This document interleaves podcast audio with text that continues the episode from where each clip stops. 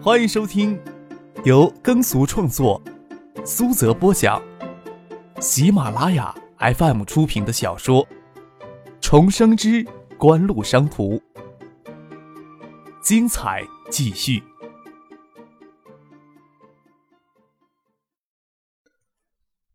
第三百四十二集。上次回到建业饭店给苏玉群践行，遇到与叶剑兵在建业饭店宴会厅二楼的张克，只是那片刻的见面，高征对于这个未满二十岁的青年，并没有留下太多太深刻的印象。当然，这小子能不动声色的让苏玉群吃瘪，没必要，还是不招惹他的好。当然了，自己不说，并不代表李远湖不会往这个方面去想。李远湖也有这种怀疑，但是他不能将心里的猜测说出口，说出口就收不回来。他收敛目光，又重新看向窗外黑黢黢的树影。要是景湖下定决心将总部迁往北京，他该如何应对呢？叶真民出席他们的活动，难道说是叶家正是站到景湖的背后了？谢谢南没有看今天的新闻联播。他对贾大空的国内新闻从来都是提不起什么兴趣来，国内的财经、政治，他都要让他的助理先帮他梳理一遍。七点二十分时，他还留在福田大厦的办公室里翻阅这几天的销售数据。他现在要求市场部对销售数据做到一日一报，让他能够随时的掌握市场动态。谢谢南接到谢汉静的电话，正将手里的报表放下来。坐在老椅上，转过凝视玻璃幕墙外的湛蓝色的天空。情况又好像复杂了起来了。电话里，西汉静的声音有些沙哑。他这几天感冒一直没好，倒是每天坚持看新闻联播的习惯没有丢掉。他们既可上市将爱达电子出售也好，给猎户揪过去搞这项项目也好。对咱们都是有利的。最后，他们将精力都陷入到那里，就算他们找到李远湖当靠山也没有问题。至少在未来几年内不用担心这个竞争对手。现在看来，这个新官三任想烧三把火的李代省长也未必能入他股呀。为了能与李远湖较劲，这小子这次算是将叶家正式给搬出来了。谢谢南闭上眼睛。还能够想象的两洋钱给父亲揪住脖颈子，动弹不得，眼睁睁的看着张克举手举着半块砖，将他从叶天的手里借来的那辆奔驰砸得惨不忍睹，这种羞辱感一天都没有稍减。烈虎大概也有些脾气的，谢剑南说道。办公室门只敲了两声，就给陈庆从外面推开来。谢剑南住嘴不说什么，指了指电话。陈信吐了吐舌头，赶紧退出谢剑南的办公室，站到办公室门外，心里又很不是滋味高真传达李远湖的意思过来，陆文富只得硬着头皮给周游打电话。景湖这边负责由周游负责这项项目，陆文夫每次也是只跟周游联系，他都没有一次跟张克直接通过电话。陆文夫几乎将原封不动将高真在电话里的话丢给了周游听。你们锦湖呀，到底在搞什么鬼啊？李代省长一直想把星光纸业的这项项目列为省政府重点工程，给予你们大力的支持。你们有什么重大的动作，是不是也应该先跟李省长知会一声呀？周游在电话里叫起冤来，诉苦道：“不是我们不想跟省里提前打招呼，是洋鬼子呀，规矩太重。要是我们单方面的擅自向第三方透露谈判内容。”是要负责全面承担责任的。无论锦湖、爱达还是星光，都是东莞省的企业。我们要是搞什么鬼，肯定事先跟省里打招呼的，只是没到那个时候啊。陆恩夫并不想逼迫锦湖太急切，他只要锦湖能给他一个说法，哪怕只是湖边的一个借口也好，好让他回李远湖。周通过陆恩夫传达的教区的回话，肯定安慰不了李远湖。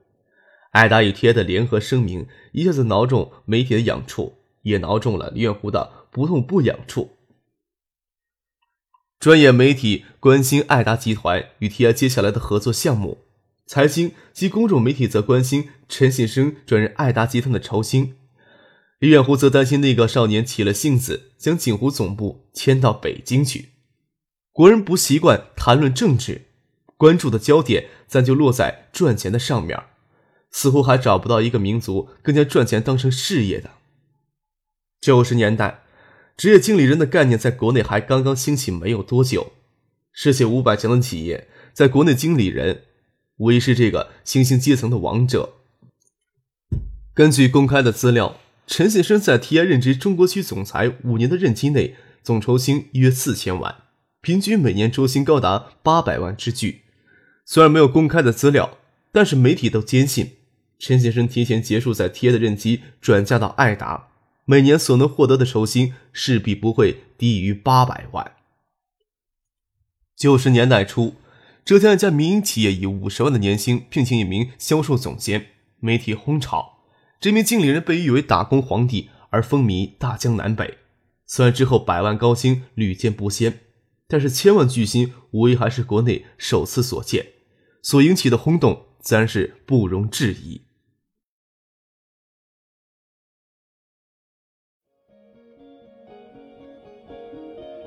您正在收听的是由喜马拉雅 FM 出品的《重生之官路商途》。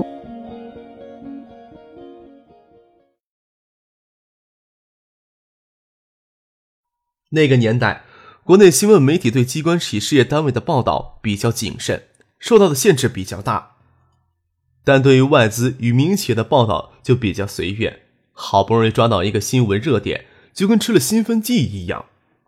当时国内的分配制度的主流思想还是按劳分配。九七年一千多万，差不多是两千人的平均工资的总和。难道一个人所发挥的作用真能抵得过两千人吗？许多人心里都难免有这样的疑问。媒体除了连篇幅的报道，就此展开大辩论。从按劳分配酬薪制度的合理性到重视人才、尊重人才。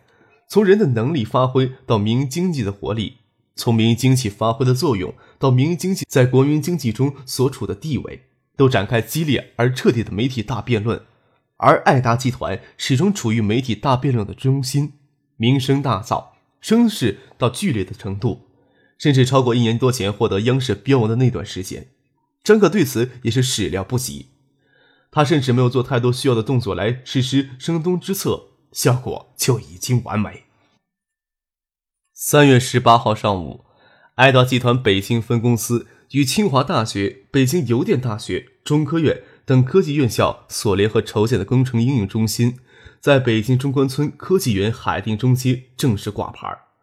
除了叶真民之外，陈先生还邀请到了电子工业部副部长朱清、清华大学副校长谢维义出席揭牌仪式。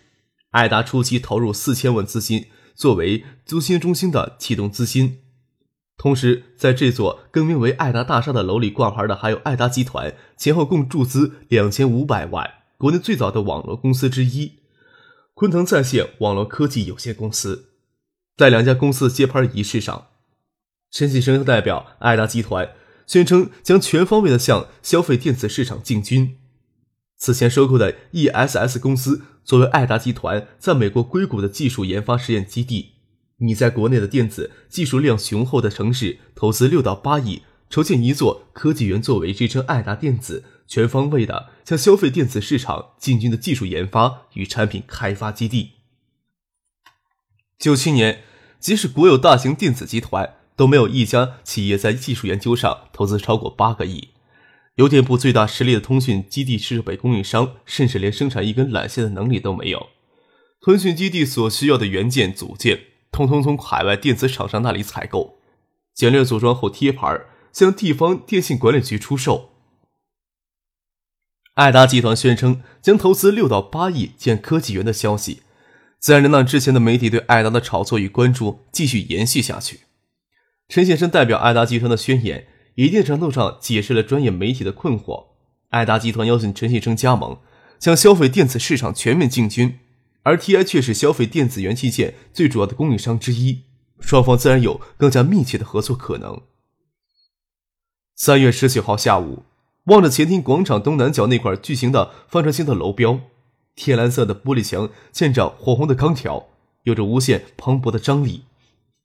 肖瑞明坐在车里，看着楼龄与天蓝色木墙相衬的巨型楼标，想起那个在王旭琛家里锋芒毕露、咄咄逼人的青年，对前排副驾驶坐着的窦行东说道：“看到没有，那是一个野心勃勃的家伙。”周行东心里对张克的恨意未消，带着些不屑的语气说道：“不过是给忽视了的市场罢了，难道他们能够抵挡住连续碾压过去的车轮？”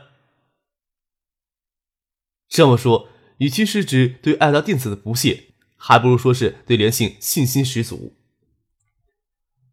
不一定啊，肖瑞明淡淡的说道。不能否认民营经济的活力，也不能否认爱达背后的活动能力。要能不下决心改制，联信很多的优势就发挥不出来。部里总不能将好处都揽到咱们联信，那样电子部势必会造反。赵继东副总理也一再强调要给民营经济平等竞争的机会，部里的压力很大。最后关键还是要靠自己啊！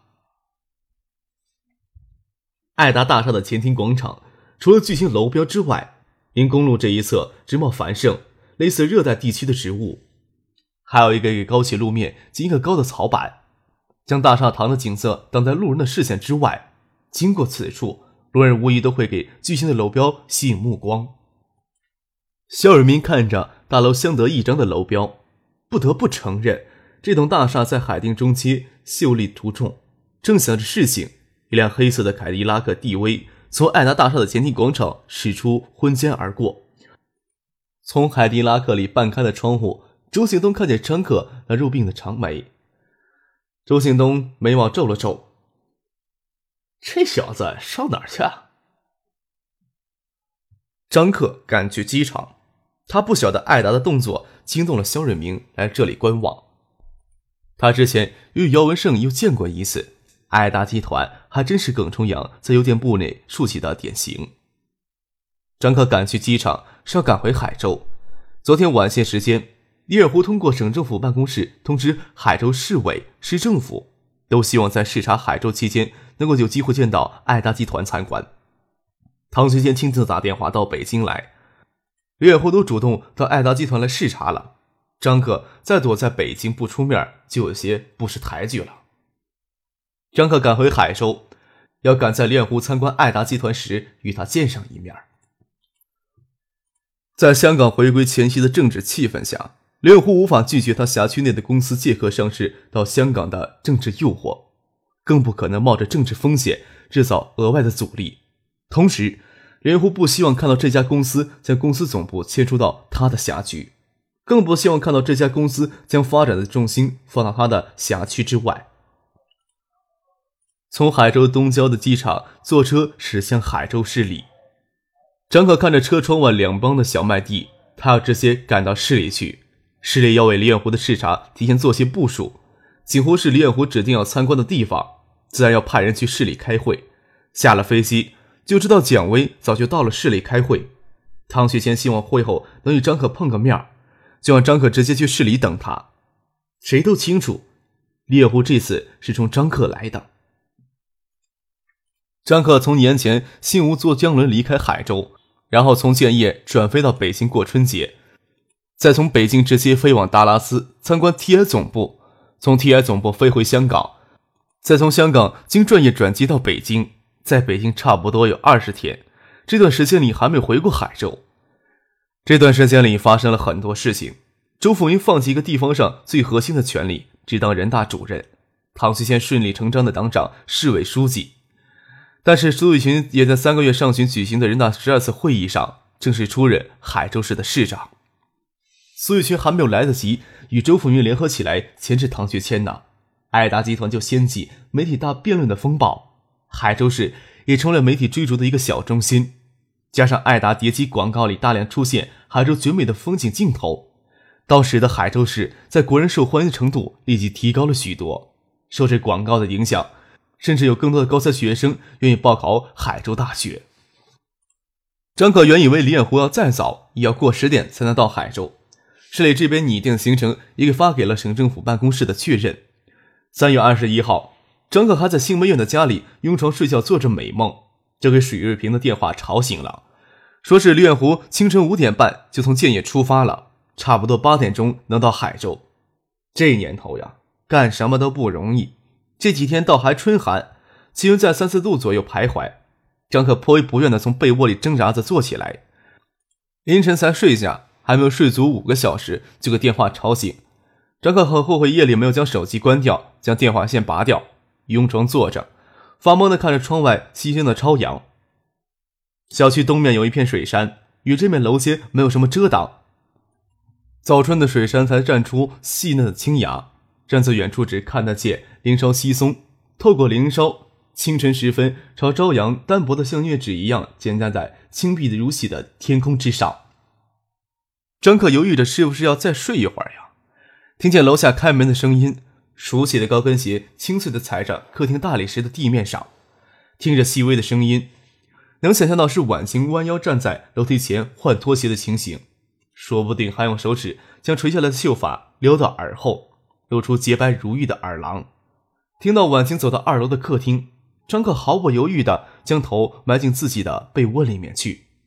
婉晴走进来，将窗户哗的一声全拉开，晨曦大片的洒进来，伸手到被窝里摸了摸张克的脸蛋，笑着说：“起床吧，早上要吃什么？我下去弄。”这几天到春寒，气温倒是很低。婉晴在外面走过，手凉凉的。张克说道：“好冷啊！”头伸出被窝。婉晴丰茂而有质感的长发，那象牙色的骨质发卡随意的夹在肩后，还没有来得及细细梳理，有些凌乱，想必也是刚刚给电话吵醒。披着晨曦的光辉，长发绣出褐色的光泽，衬得面容娇美明艳。张克将被窝掀开，要让婉晴进来暖和一会儿。婉晴笑着说：“我还要伺候小姑奶奶的起床呢，哪有你这么悠闲？”